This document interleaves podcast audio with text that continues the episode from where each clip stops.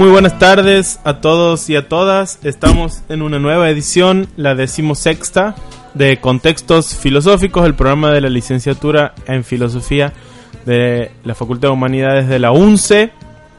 Hoy eh, con un invitado y un tema que da continuidad al ciclo que venimos teniendo, el ciclo de filosofía y política. Los saludamos a nuestro invitado, profesor Lorenzo Langben. ¿Cómo le va a usted? Bien, bien, hola, los saludo a todos, eh, a los radioescuchas. Muy buenas tardes. Estamos aquí también con Sofía y con Inti. ¿sí? Eh, habíamos anunciado nosotros al final del programa pasado, eh, donde tuvimos aquella hermosa intervención de los Gypsy Caravan Jazz, ¿no? que nos deleitaron con su música y a quienes comprometimos para que vuelvan con ese jazz gitano. Eh, habíamos anunciado, decía, que hoy tendríamos en el piso el debate de los que iban a ser candidatos a delegados de la carrera de filosofía en las próximas elecciones estudiantiles de, que, que, van a tener lugar la semana que viene en la UNCE. Lamentablemente, este, no nos hemos podido poner de acuerdo con las distintas este, fuerzas políticas que van a estar participando.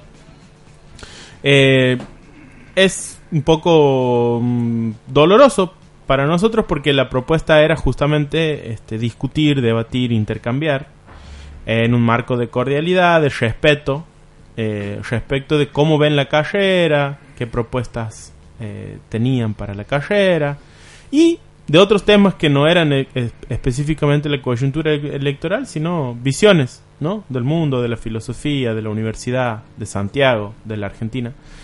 Pero bueno, no, no se ha podido dar. Este, esperemos que la semana que viene las elecciones y demás sean una fiesta y una celebración como habitualmente son aquí en la UNCE eh, y que este, bueno, triunfen quienes hagan mejor las cosas para los estudiantes. Eh, entonces, como alternativa proponemos para el día de hoy seguir reflexionando el tema filosofía y política con una pregunta que está necesariamente vinculada con las elecciones estudiantiles y con lo que ha pasado respecto del debate, que es una de las preguntas además que íbamos a incluir en el debate.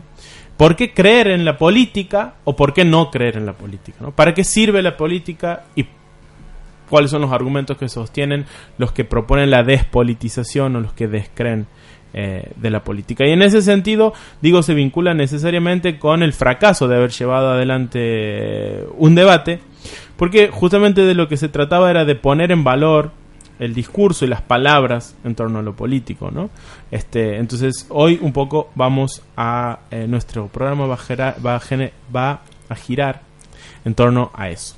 Pero antes de entrar a discutir esa pregunta, vamos a este conversar un ratito con Lorenzo, nuestro invitado de hoy, sobre un evento que ha sucedido el fin de semana, el sábado y el domingo pasado, en la UNICAM, Universidad Campesina de Ojo de Agua. Ustedes saben que en Ojo de Agua, eh, el MOCASE eh, el Movimiento Nacional Campesino Indígena están construyendo eh, una universidad campesina en un proyecto que es similar, análogo a otros que ya funcionan en otros lugares del país y del mundo, como por ejemplo la Universidad Florestan Fernández del MST o la Universidad de la Tierra eh, en el movimiento zapatista, este con sus particularidades y, y todavía este en construcción, en una propuesta parecida, y han convocado desde la UNICAM a un encuentro de investigadores e investigadoras populares. Este, una delegación importante de la UNCE de cerca de 20, 25 investigadores e investigadoras. Hemos estado participando en el encuentro ese donde se ha discutido justamente el vínculo entre la universidad o la academia y los movimientos sociales y sobre todo cómo es el o cómo aspiramos a que sea el tipo de producción académica respecto de eh, los movimientos sociales. Le preguntamos entonces a Lorenzo qué impresiones, qué le ha parecido el encuentro, este, qué impresiones ha traído. Sí, el encuentro, como vos dijiste, fue realmente muy interesante, muy rico. las participantes eran pertenecían a universidades y otro tipo de instituciones no eran solamente investigadores de, académicos, sino también personas del área de comunicación, de algunos equipos eh, de, que trabajan con, con comunicación audiovisual. De hecho, se estaba realizando, eh, al mismo tiempo que venían produciéndose los debates, se estaba permanentemente registrando esto. Uno de los equipos que participaban también hacía esto, con cámaras, en fin. Y arquitectos había. Había arquitectos, personas así de diferentes de diferentes ámbitos. Eh, muchos de, bueno, de Córdoba, de Buenos Aires, La Plata, de aquí de Santiago del Estero, como dijiste, una delegación considerable de acá de la UNCE. Eh, va, delegación suena como algo organizado, más bien fuimos investigadores y personas eh, que por, fuimos invitados o llegamos de diferentes maneras y nos encontramos, nos reencontramos ahí con conocidos aquí de la universidad, ¿no? Mm y de, disciplinas muy diversas también, no solo de lugares muy diferentes, sino también de disciplinas diversas, como decís, de arquitectos, comunicadores, personas de las ciencias naturales, eh, de agronomía, de, bueno, de las ciencias sociales, filosofía, en fin, una, una gran variedad. Y la discusión giró en torno a... Bueno, se celebraban los 10 años del Grupo de Memoria Histórica. El Grupo de Memoria Histórica es un grupo del movimiento que se ocupa de registrar y rescatar la memoria de las diferentes eh, centrales de la organización y también algunas otras eh, hechos que les resultan importantes en cuanto a la memoria, por ejemplo, las palabras de algunos de los viejos sabios del monte, en fin. Y entonces en torno a eso se habló bastante en cuanto a la función de esta construcción de la memoria eh, para el movimiento y de la función de personas eh, externas que se vinculan con el movimiento para colaborar con este tipo de iniciativas y después en general sobre cuáles podían ser otras eh, instancias de cooperación entre los investigadores de toda clase que estábamos ahí y el movimiento y también se dio un intercambio muy interesante entre todas estas personas que estábamos invitados ahí, que no nos conocíamos en gran parte y bueno, que fuimos de, discutiendo, conociéndonos. Fue una jornada, fueron dos días, sábado y domingo, y la verdad que fue en ese sentido muy rico. El, el, lugar también es lindo, ¿no? Sí, eso te iba, justamente mm. te iba a querer, te estaba tratando de encontrar la manera de darte el pie para que digas algo sobre las instalaciones de la UNICAM y cómo vienen creciendo. ¿Podés comentar sí, pero más allá de las instalaciones y de cómo viene creciendo ediliciamente la universidad, el, el, lugar, digo, el espacio es lindo porque es en la salida de Ojo de Agua. Ojo de Agua también es como eh, un paisaje que los santiagueños no tenemos muy presente, ¿no? Es una serranía este, rara ¿no? No, porque no, no, no es como Guasayán, ¿no? Es una serranía baja, pero, pero, pero donde cruzan vientos y no sé, el cielo es increíble, ¿no? Y, hay piedras y hay, como que hay algo raro ahí. Sí, bueno, muy, muy bonito. La vegetación es mucho más achaparrada, ¿no? Es el monte que conocemos en el resto de la provincia. Pero a la vez estaba en una época que todo, todas esas piedras o esa, o esa zona pedregosa estaba como cubierta de unas florecillas silvestres así. Sí, sí. Eh, muy, lindo, muy lindo, muy lindo. Este, bueno, ¿y qué? Vos eres el único filósofo ahí. ¿Sí? Sí. Te lo informo. Ajá. Había antropólogos, había médicos, pero vos eres el único filósofo. Y, no vamos a decir que tiene la filosofía para decirle a un encuentro así o una reflexión propuesta de ese tipo, pero ¿qué, qué, cuál es el lugar del filósofo en una discusión sobre cómo se cuenta la memoria de un movimiento campesino? Te acabo de hacer una pregunta re fácil. Eh, me dejaste igual, me dejaste boquiabierto. Supongo que tu comentario eh, venía por esa razón. Eh, no, pienso que como en cualquier otra, como en cualquier otro ámbito, las reflexiones sobre mm, todo tipo de problemas que nos involucran como personas rápidamente desembocan en cuestiones filosóficas, digamos, ¿no? Que, porque uno puede decir eh, historia, memoria, eh, natural, la vinculación con la naturaleza, la vivencia junto con otras personas, rápidamente, si bien uno lo puede, esa, todos esos temas los puede abordar desde ciertas disciplinas que, que tienen herramientas eh, metodológica para, para analizar y describir cada uno de estos aspectos, si uno lo vincula con su propia existencia y con su propia vivencia, rápidamente mm. no puede evitar eh, encontrarle una dimensión que trasciende esa, esos encuadramientos disciplinares y que nos, que nos coloca en, eh, bueno, propiamente a filosofar, aunque no lo hagamos de manera disciplinar profesional, digamos, y, pero sin embargo estamos, estamos bueno, estamos eh, viéndonoslas con el sentido de todas estas de estas eh, ejes que estructuran nuestro ser y nuestra mm. existencia. En ese sentido, todo, todo esto rápidamente nos, nos vincula con la filosofía y lo que nosotros quizás podemos hacer ahí, digamos, desde nuestra desde nuestra formación disciplinar no es más que mm, digamos un poco socráticamente ayudar quizá con, con la pregunta, con, con la interrogación, a, abrir estos implícitos, estos, estas cosas que ya están ahí, que, que, que, cada uno ya lo conoce, ya lo sabe. Mm. No, creo, no creo que uno pueda ir a enseñar en el sentido de ir a, a digamos, eh, bajar una, una, un saber que uno tendría adquirido y que puede ir a, a digamos, a suministrarle a las personas como si estas no tuvieran ya su, mm. interpretación de lo que es el mundo y la vida, ¿no? Sino quizás sí participar en la, en la, explicitación de esto. No creo creo que no, no hay que aspirar a más que eso, o por lo menos yo no aspiraría a más. Bueno, pero es una aspiración más que interesante y y que pone también en cuestión, ¿no? El, saber, el conocimiento, aflora, ¿no? Eh, eso que vos decías, ser explícito, ¿no? Eso, eso, es interesante. Bien, estamos conversando con Lorenzo Langben, son las 12 y 16 eh, minutos, 12 y 17 eh, ya. Está en la operación técnica, como siempre, el querido Luis, la Lucrecia en la producción junto con Mercedes, a quienes agradecemos siempre toda la fuerza que hacen para que este programa salga al aire. Nos vamos a un temita musical y enseguida regresamos para seguir en contextos filosóficos.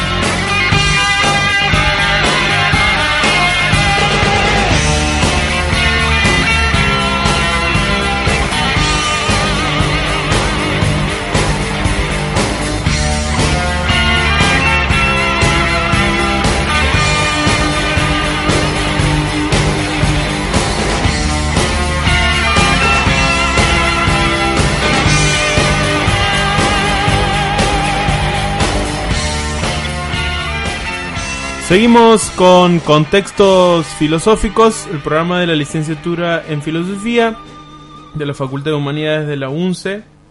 Eh, y vamos a entrar ahora en el tema que proponemos para el programa de hoy. Eh, ¿Por qué creer en la política o por qué no creer en la política? Es una consigna que hemos se ha planteado desde la producción, sobre todo pensando en eh, dos interrogantes que hay de fondo detrás, digamos, de, esto, por qué creer o no creer en la política, que es de alguna manera, cuando decimos por qué creer en la política, ¿qué es la política? ¿no? ¿Por qué creer en qué? Y ahí hay toda una discusión, qué es política, qué no es política, porque una respuesta habitual es decir, ¿por qué creer en política? Es decir, porque todo es política, ¿no? Bueno, pero decir que algo es todo es, es, es decir que es nada también, ¿no? Un poco hemos estado leyendo algunas cuestiones de Arendt al respecto. Entonces, decir que todo es política es decir que es difuminar cuál es la especificidad de lo político. Entonces estoy utilizando otro concepto, ¿no?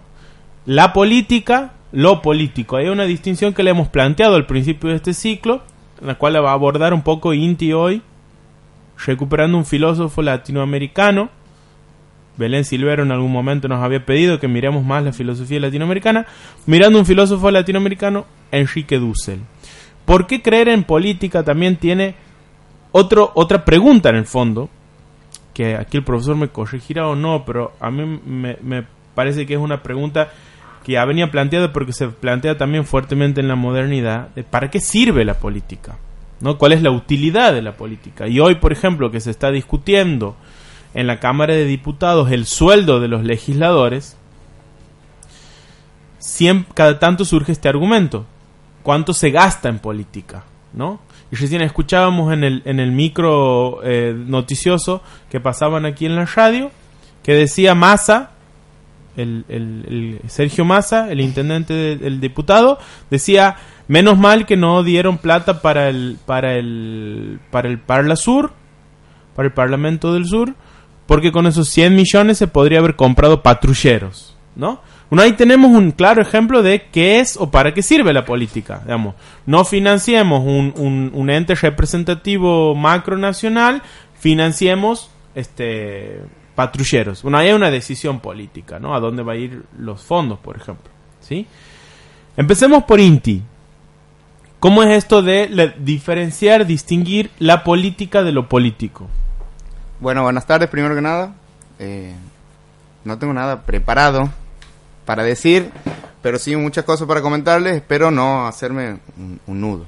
Te vamos a desatar si te haces sí, este, y me gustaría empezar por otro autor latinoamericano, argentino puntualmente, al igual que Enrique Dussel, pero que es un autor que, ha fallecido hace poco, eh, que ha nacido en Argentina y que es Ernesto Laclau. Ernesto Laclau eh, y esto lo vemos en la carrera, ¿no? En la cátedra de filosofía política. Plantea más o menos lo siguiente. Yo lo voy a exponer más o menos de lo que, en base a lo que me acuerdo y con mis palabras.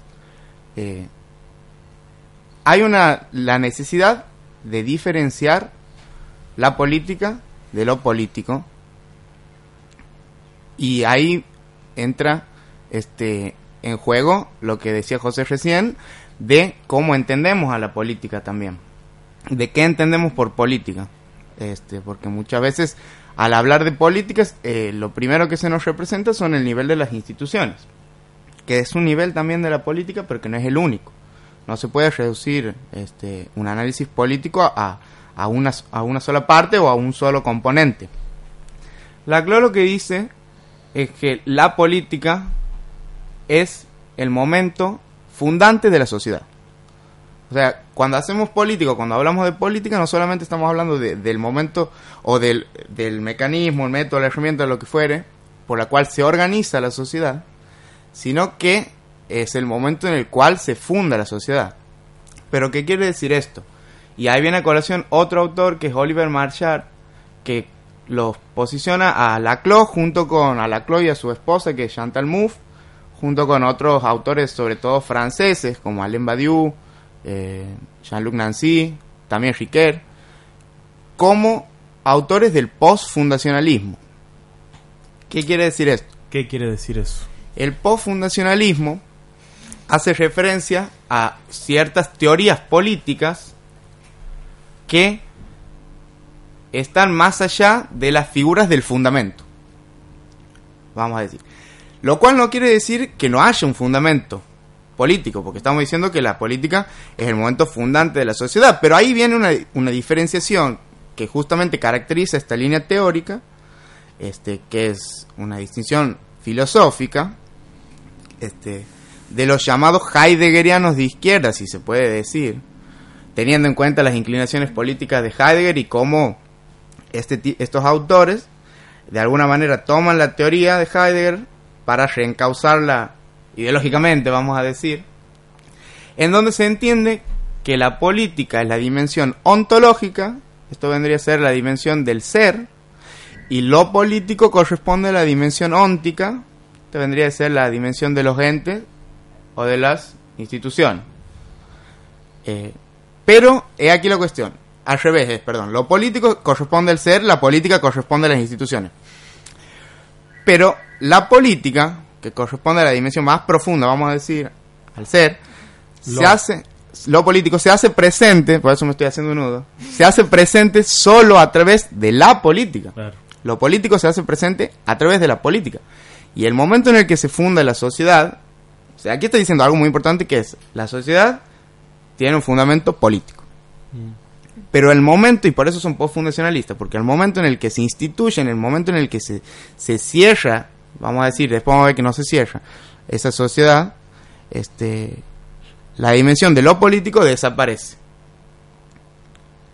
Y son suturas parciales de la sociedad, en donde la sociedad no puede ser definida como un todo, sino que es definida este, políticamente, y aquí yo quiero hacer mi interpretación que tiene que ver con cómo se define una sociedad a través de las decisiones políticas que se toman este, los gobiernos puntuales, los gobiernos este, específicos en cada momento este, político de cada país. Eh, si un país, este, un gobierno de un país toma la decisión de, por ejemplo, descolgar los cuadros de los de quienes fueron presidentes de un gobierno de facto está marcando este lo que podría ser el inicio de una sociedad este que condena este cierto tipo de prácticas políticas que considera que son injustas este, que atentan en contra de la vida de las personas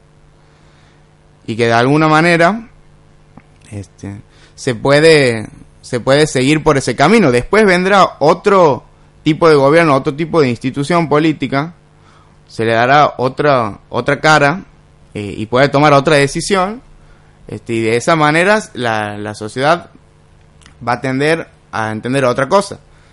Y después viene algo que ya tiene que ver más con, con cómo se plasma, cómo se, se, se ve eso eh, en el seno de la sociedad y que hay otro modelo que también plantea este tipo de autor, que es el modelo antagónico de la política, que plantea que la sociedad, bueno, como ya lo he dicho, no es un todo cerrado en sí mismo, pero que principalmente hay dos, dos, este, ¿cómo decir? Dos fuerzas antagónicas que pujan por la conducción política de determinado Estado. Bien, entonces frente a la pregunta esta que planteábamos, ¿por qué creer, por qué no creer en la política? Preguntamos qué es la política y aquí tenemos entonces una primera caracterización, una primera distinción, ¿no? Entre lo político y la política. Lo político como una dimensión ontológica, relativa al ser, profunda, de qué, ¿no? Y otro es la, la, aparición fenoménica, fenómeno, de, de eso que dice, es la política, como actividad, como praxis, como realización. Bien, bueno, ahora, ¿Para qué nos sirve esa distinción? ¿no? Porque ¿cuál es la como actividad? ¿Qué lo diferencia de otras actividades? Como, como praxis, ¿qué lo diferencia de otras praxis a la política? Digamos, porque así como podemos pensar que todo es política, podemos pensar que todo es economía. O que todo es cultural. O que todo es cultural, o que todo es, ¿no? Entonces, si todo es todo, nada es nada, parece. Eh, tenemos algunos aportes de los oyentes. Este, en primer lugar, pues nosotros habíamos tirado la consigna ayer en Facebook y, ya habíamos tenido algunas recepciones respecto de esto. Eh, Victoria Ríos nos dice, somos seres políticos porque somos seres sociales.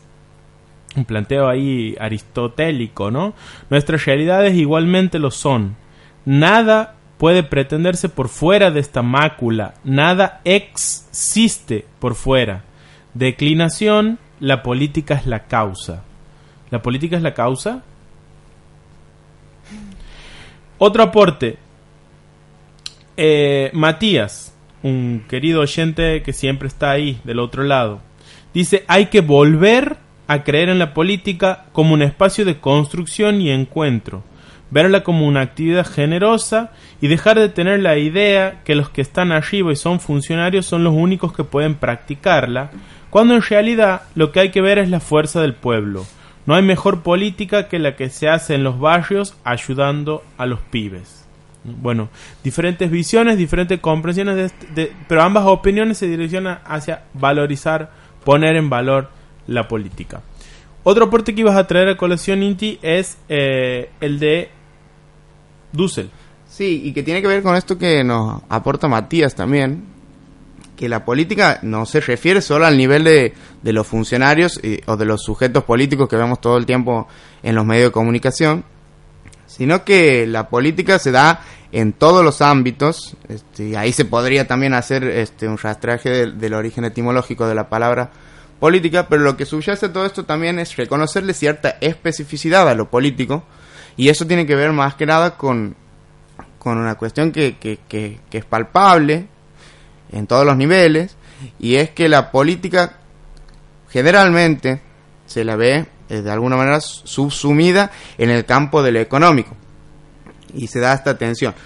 Pero lo que decía Matías y hacía alusión al tema de que la política no es solo el nivel de los funcionarios, Duce lo plantea en la manera, eh, utilizando un término marxista, que es el término de la fetichización.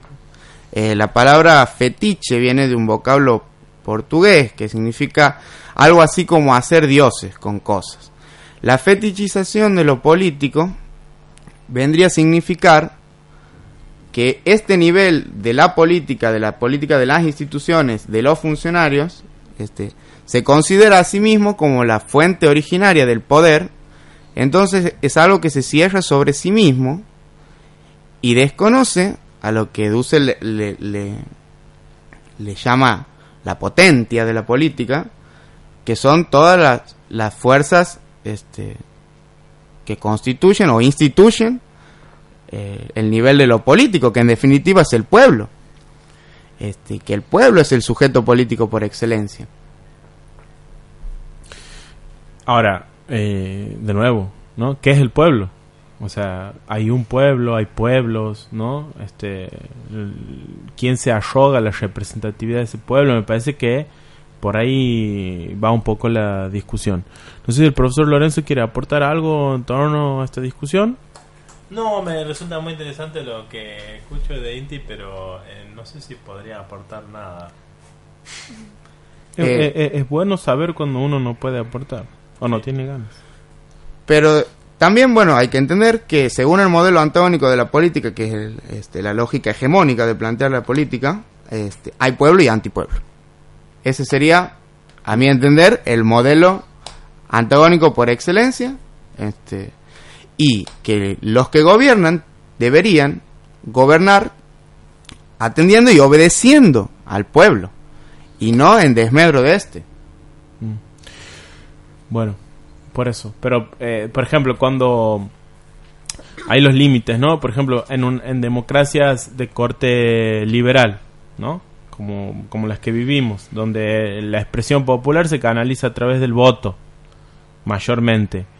Y esa expresividad popular se manifiesta a favor de gobiernos como los que caracterizábamos en el programa anterior, ¿no? Neoliberales, de derecha, ¿no? Que van a tomar medidas, que están tomando medidas contra los intereses de las mayorías populares.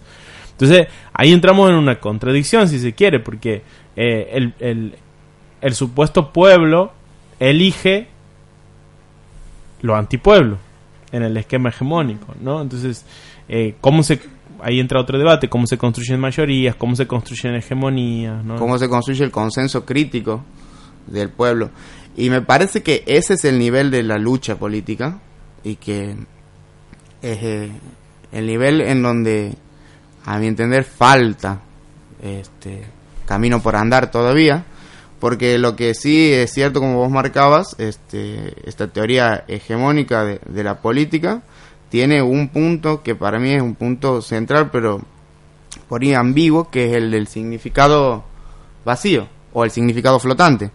Este, y cómo se llena de contenido ese tipo de significado, de eso va a depender, eh, por ejemplo, el resultado electoral que es lo que vos estás planteando. Claro.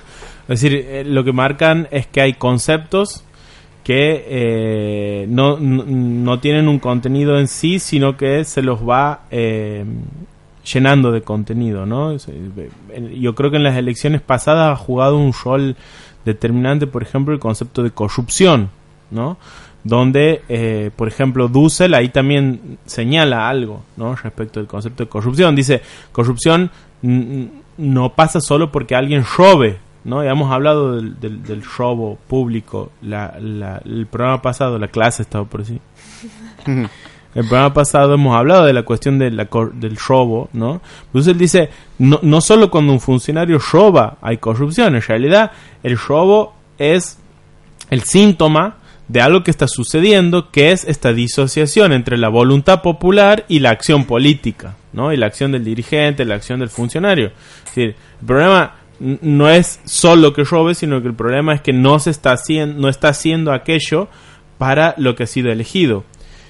Que si el funcionario es honesto y no hace aquello para lo que ha sido elegido, es igualmente corrupto que el que roba y no hace aquello para lo que ha sido elegido. Entonces, el, problema no es robar, sino que el problema es separar la potestas de la potencia, ¿no? De todas maneras, yo creo, eh, volviendo un poco sobre lo que decía Inti, eh, que es por lo menos eh, hay que ponerse, eh, preguntarse si la idea esta de pueblo, eh, así, pueblo y antipueblo, no es una manera de mirar las cosas que nos impide ver, digamos, dificultades esenciales. Porque yo no creo para nada que siempre las clases subalternas, llamémoslo así, tengan un interés compartido en contra de las clases más acomodadas. Muchas veces tienen intereses opuestos. Perfectamente se puede pensar que los pobres están contra otros pobres y junto con algunos ricos, digamos, pues simplificando muchísimo, ¿no? Pero digo, típicamente uno puede pensar en cuestiones regionales, provincias contra cent contra capital o de ese tipo de y bueno, quizá hay solidaridades que vinculan a un segmento de los sectores subalternos con sectores dominantes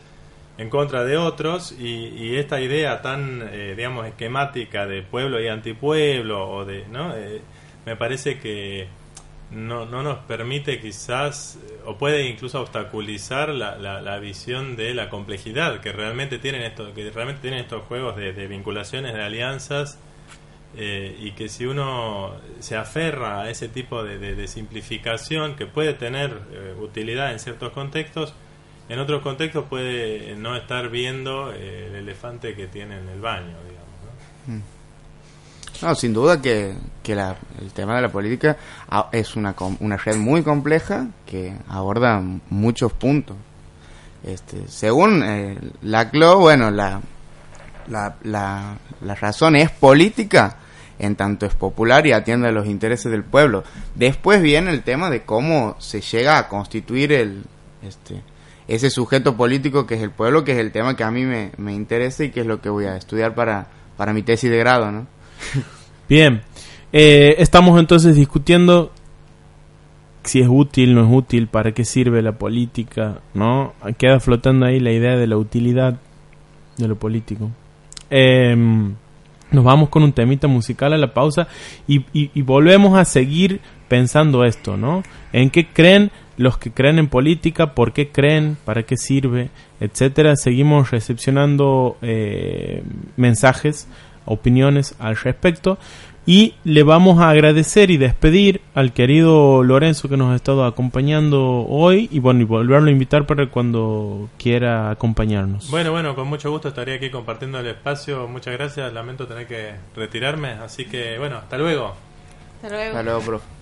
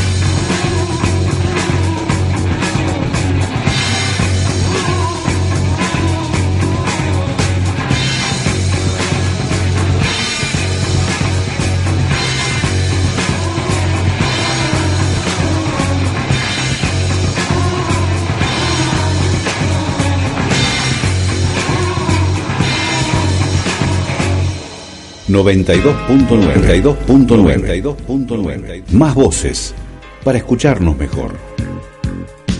Seguimos aquí en la decimosexta edición de Contextos Filosóficos, el programa de la licenciatura en Filosofía. Mandamos saludos a quienes nos están escuchando y nos mandan este, mensajes privados. Eh, y en esta segunda parte vamos a abordar la pregunta desde el lugar de la tolerancia, Sofi. ¿Por qué? si nos preguntamos para qué sirve la política o si por qué creer en política, abordamos la cuestión de la tolerancia.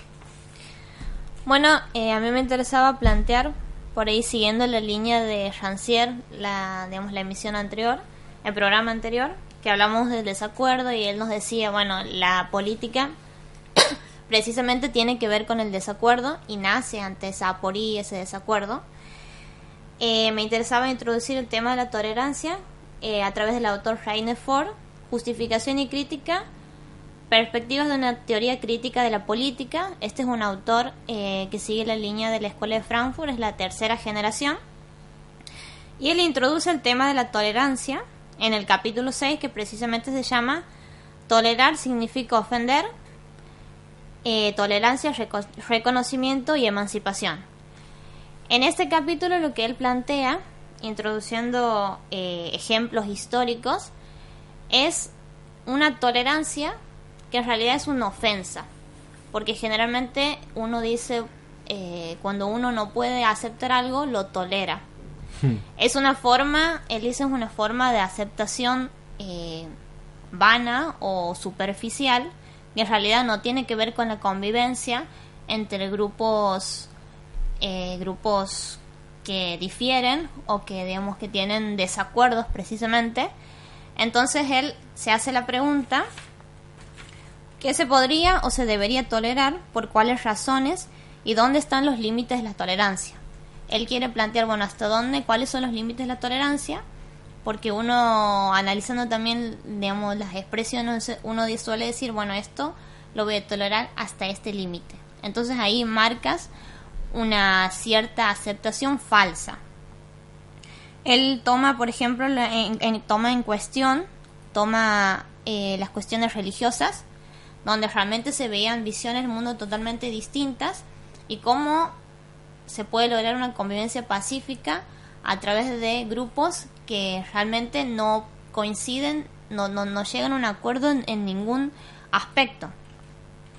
Él dice que toma el, ejemplo del edicto de Montes, que establecía límites de la tolerancia a la minoría calvinista. Eh, bueno, eso es un edicto que sostenía más o menos que, los, que, por ejemplo, los calvinistas podrían convivir en la ciudad, pero debían no acercarse a tales espacios, estaba todo delimitado, entonces se acepta a una, digamos, se acepta una minoría, en este caso la calvinista, pero con límites. Entonces esa, precisamente, dice él, es la tolerancia entendida como la concepción del permiso. Yo te permito que convivas conmigo, pero yo te pongo los límites para que sepas hasta dónde tienes que manejarte y hasta qué punto voy a aceptarte, falsamente, digamos en ese sentido, nos dice Rainer Ford, la tolerancia significa que una, una autoridad les otorga un permiso calificado a los miembros de una minoría a vivir según sus convicciones, pero bajo la condición de que reconozcan la supremacía de la autoridad. Eh, se trata, digamos, también de la tolerancia como una forma estratégica o como una jerarquía de la política. Es decir, a mí me conviene eh, tolerar a ciertos grupos para que de alguna manera tengan una imagen positiva políticamente eh, hablando, por ejemplo, ¿no? Después, eh, eso sería la tolerancia como dominación, como concepción del permiso. Opuestamente, él introduce el otro, otro ejemplo en donde mm, las disputas por la libertad de religión que proclamaban, por ejemplo, las provincias del norte de España, que eran precisamente las protestantes, se proclamaba un derecho natural a la libertad de religión otorgado por Dios como derecho fundamental político. Es decir, que a través de cuestiones religiosas se introduce la idea de que, bueno, en realidad no es la autoridad el que da la libertad de religión, sino que es precisamente Dios. De alguna manera, él sigue viendo aquí que hay una, una concepción de la tolerancia como dominación, pero nos dice que hay una cierta apertura y sobre todo porque pone en igualdad a todas las minorías o todas las comunidades eh, que tenían diferencias religiosas. A partir de aquí, él introduce lo que sería la tolerancia como respeto, que él considera que a partir de determinados hechos como este, en donde se saca el centro de el, saca centro el tema de tolerancia en relación a una autoridad y se la coloca de alguna manera en, el sujeto, te, tengo que tolerar por ser un ser humano, esa sería eh, la idea en general. Y él, para Rainer Force, él presenta, en base a estos dos ejemplos históricos, una perspectiva alternativa que demanda una forma determinada de respeto por la autonomía de las personas. Este respeto no se basa en una determinada concepción ética del bien, sino en la idea moral de la persona como ser racional con un derecho de justificación de carácter moral. Mm. De ahí precisamente el nombre del título del libro, que se llama Justificación y Crítica. Él pone mucho la, el acento en la idea de la justificación. Sos un entender a todos iguales, a todos como seres racionales con derecho a justificación de sus prácticas, nos hace aceptar o respetar las diferencias. En este caso él las introduce en los aspectos religiosos, pero su fin es traspasarlo al ámbito político. Es decir, no tolerancia, sino... Una nueva forma de tolerancia como aceptación y no como permiso o como poder. Mm. en el sentido de que, bueno, yo como autoridad te tolero, te doy este permiso porque vos actúes de una manera que según tus convicciones, pero dentro de unos límites establecidos por mí, que yo sería el que te otorgo la tolerancia. Sino un respeto. Un respeto. ¿Qué implica el respeto? Y para él precisamente implica aceptar que el otro tiene una idea ética del bien distinta a la mía y que tiene las capacidades o que tiene la posibilidad al menos de justificarse. Mm. Eso de alguna manera no hace que lleguemos a un acuerdo, pero sí él considera a una convivencia eh, desde la aceptación y no desde eh, la dominación, que ah. sería o la otra forma de tolerancia. Mm. Eh, bueno, aquí hay un poco también implícitamente la respuesta del para qué sirve la política, ¿no? Es decir, porque ¿Qué hacemos con las diferencias? ¿Cómo se gestionan las diferencias, los, desacuerdos? Justamente con Lorenzo hablábamos antes de entrar que siempre hay disidencia. El problema es la, expresividad o la expresión de esas disidencias. Es decir, eh, y cuando esas, esas disidencias se expresan, ¿cómo se las gestiona? ¿Cómo se las resuelve? Bueno, se las puede resolver pensando en la ley del más fuerte, un ejemplo, ¿no? Es decir, que el que tenga mayor capacidad de imponerse sobre otro termine imponiéndose, o seguir otros modos. Todos votamos para ver qué, decisión tomamos, tratamos de consensuar, es decir, abrimos un diálogo y empezamos a conversar para ver qué hacemos, ¿no? Respecto de esa decisión que tenemos que tomar en torno a un desacuerdo. Bueno, ahí está, ¿no? Ahí está la, la, la, la si se quiere, no me gusta hablar de utilidad porque hemos dicho, desde la filosofía nos negamos un poco a pensar que las cosas tengan que ser útiles necesariamente, ¿no? En un, sentido utilitario. Sino, bueno, ahí está un poco la, la, función que cumple la política, lo político, ¿no? Después está más este planteo aristotélico que nosotros mencionábamos con la opinión de eh, Victoria. Decíamos, bueno, hay, hay, hay una perspectiva que parte de considerar que el hombre es naturalmente, constitutivamente político, ¿no? Por el mero hecho de vivir en sociedad. El concepto de son politicón, aristotélico, del hombre como animal político.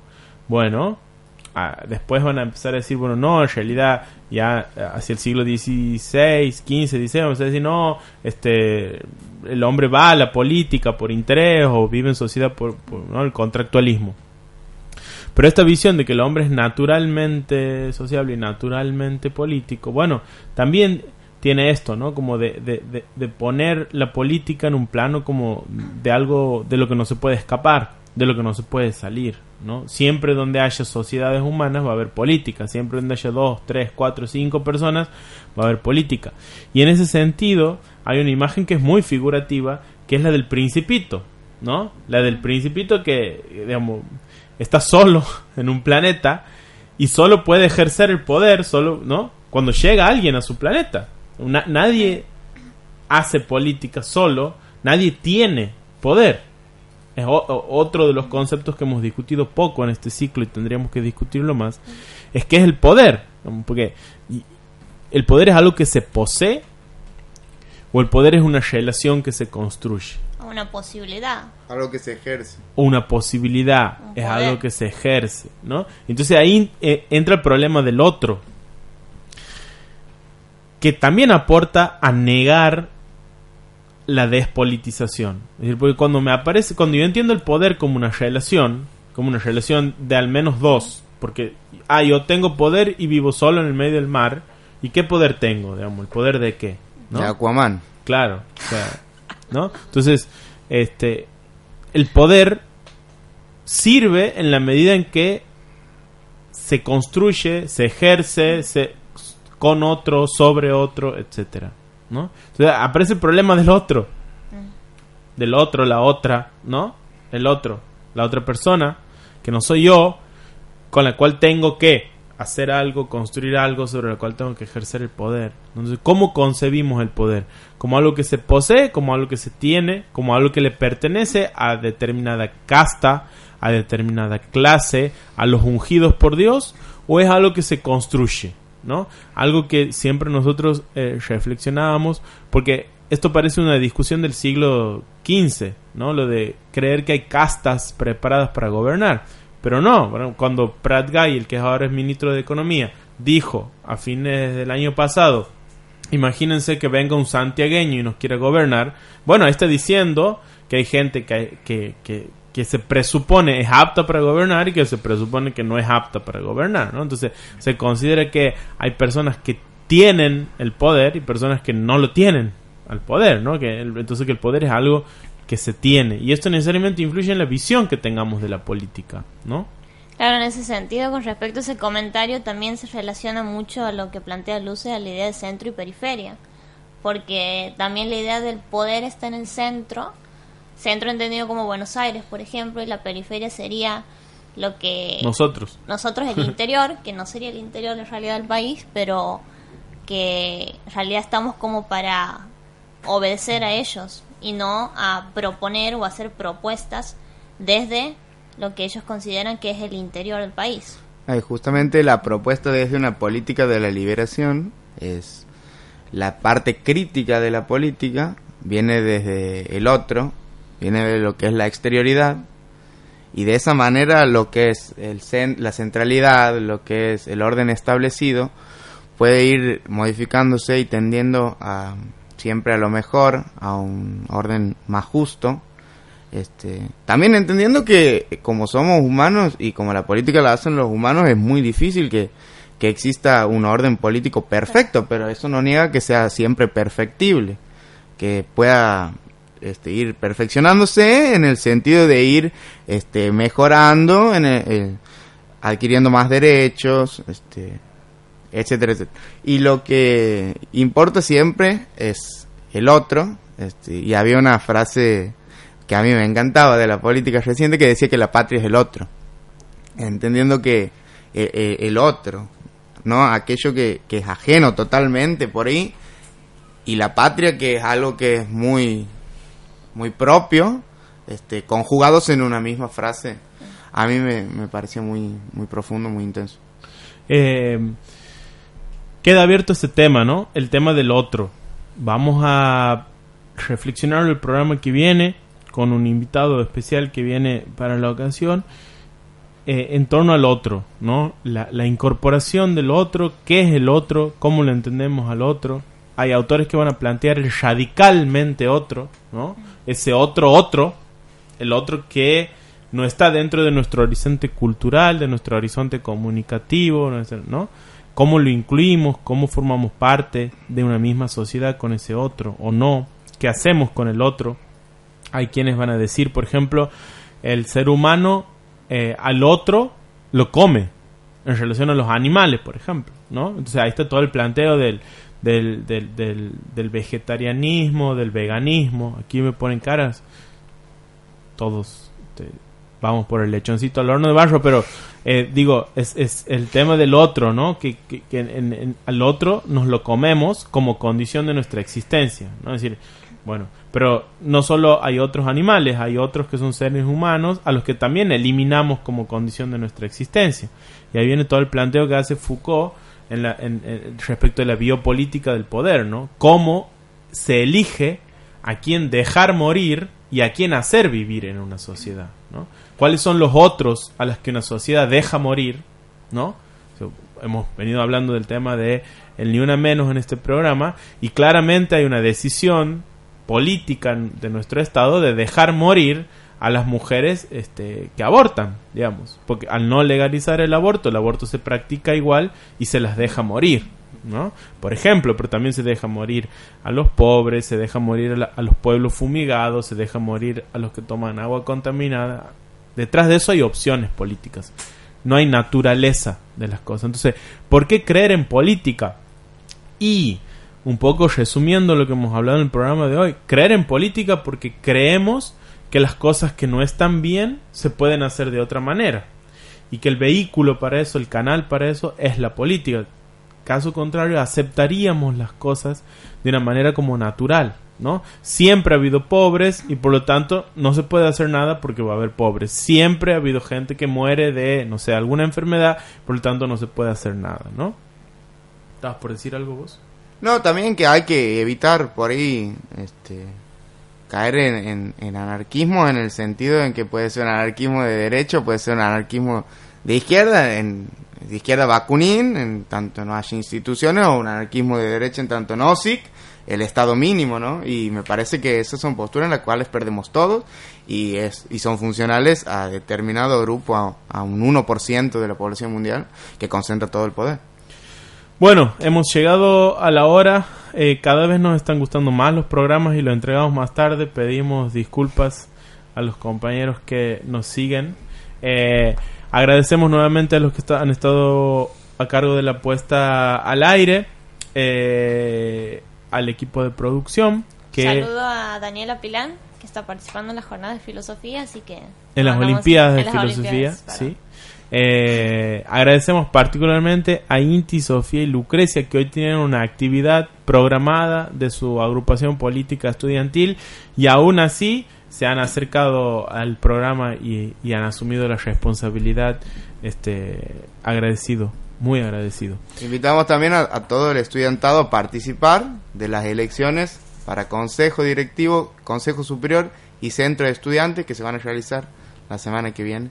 Las elecciones a Consejo son el martes 8 y las elecciones para Centro son el jueves 10. O sea que el jueves que viene vamos a estar en plenas elecciones. Capaz que tengamos algún boca de urna, algo de eso. Bueno, saludamos a la audiencia, nos despedimos hasta el jueves que viene.